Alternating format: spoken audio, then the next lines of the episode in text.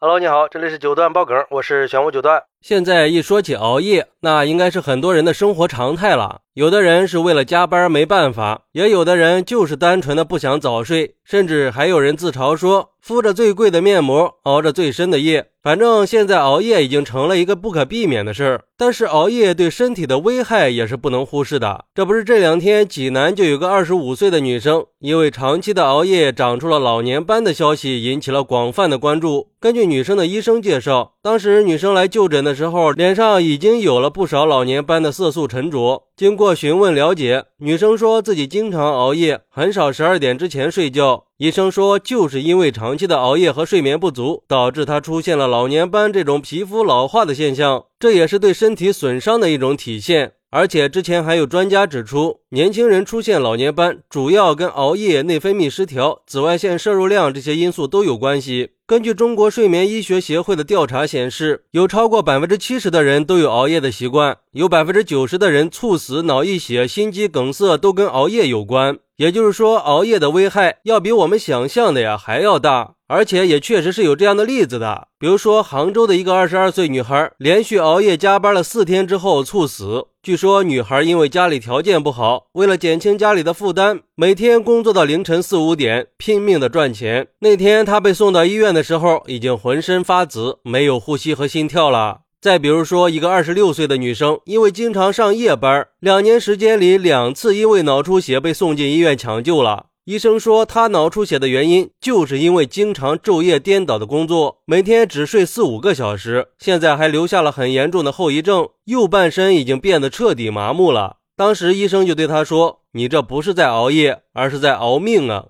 甚至还有女大学生因为熬夜打游戏导致卵巢早衰，造成终身不孕。据说女孩才二十岁，经常熬夜玩游戏，玩到凌晨两三点。但是半年以后，她发现自己经常失眠、出汗，月经不正常。去医院检查以后，被确诊是卵巢早衰，甚至可能会终身不孕。就这些消息，一个比一个震惊。可是为什么还是有那么多人喜欢熬夜呢？我觉得大致可以分成几个方面：一是现在的人工作压力都比较大，又没有太好的方式去缓解压力，时间长了就很容易造成失眠；二是因为工作原因，比如说值夜班的护士呀、保安呀、警察呀这些人群，生活所迫不得不熬夜工作。还有很多人甚至都是超过了九九六的工作，经常加班加点儿。三是网络的诱惑，各种游戏、电脑、平板、手机的诱惑太大了，不管是年轻人还是老年人，甚至连孩子都会被吸引啊。像我们平时刷短视频、玩手机游戏，时间不知不觉就过去了。再加上很多人都觉得自己还年轻，很容易就可以恢复元气的，觉得偶尔放纵一下也没关系，所以就养成了习惯性熬夜的毛病。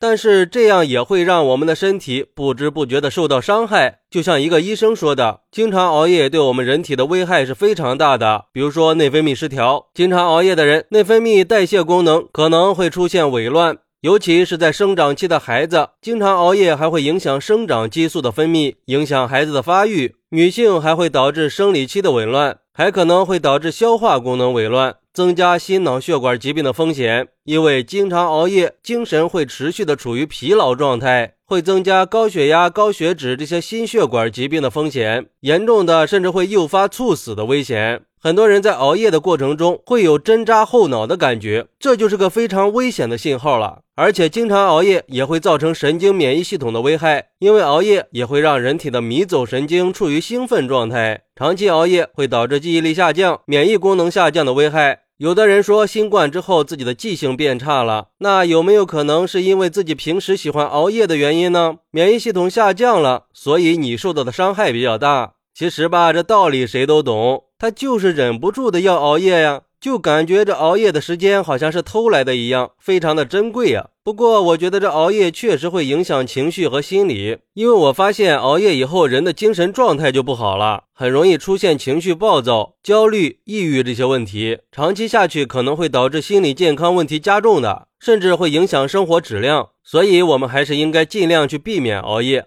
合理的安排自己的时间，保持规律的作息，保持健康的生活习惯，好好珍惜自己的身体。该停下的时候啊，就停下来休息休息。毕竟只有身体健康了，我们的生活才会有更多的可能嘛。不是有人说过这么一句话吗？不要去炫耀你的钱，你唯一可以炫耀的只有你的健康，因为到了医院呀，钱也就不值钱了。好，那你有没有长期熬夜的习惯呢？快来评论区分享一下吧！我在评论区等你。喜欢我的朋友可以点个关注，加个订阅，送个月票。拜拜。